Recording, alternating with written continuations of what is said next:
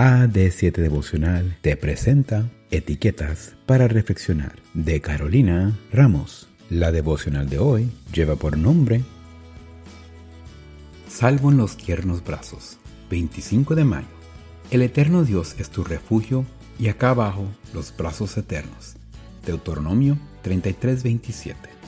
Franny Crosby realmente era una exitosa compositora.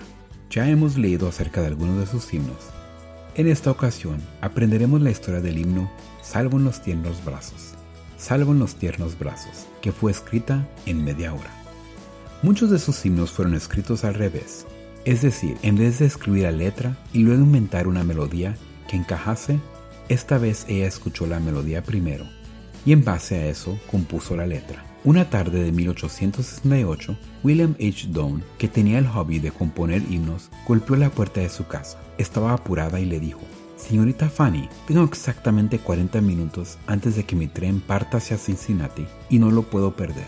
Le explicó que había una gran convención estatal de escuelas dominicales y que además de la asistencia de varias delegaciones de adultos, se esperaba que asistieran muchos jóvenes y niños. Él quería llevar un himno que pudiera enseñar para este momento. Se sentó al piano y tocó la nueva melodía. Al terminar, Fanny le dijo, su música dice, salvo en los tiernos brazos.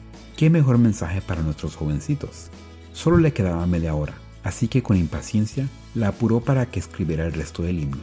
Fanny se sentó en su escritorio y comenzó a escribir. Cuando terminó, dobló el papel, lo guardó en un sobre y se lo entregó. Aquí tienes, puedes leerlo en el tren.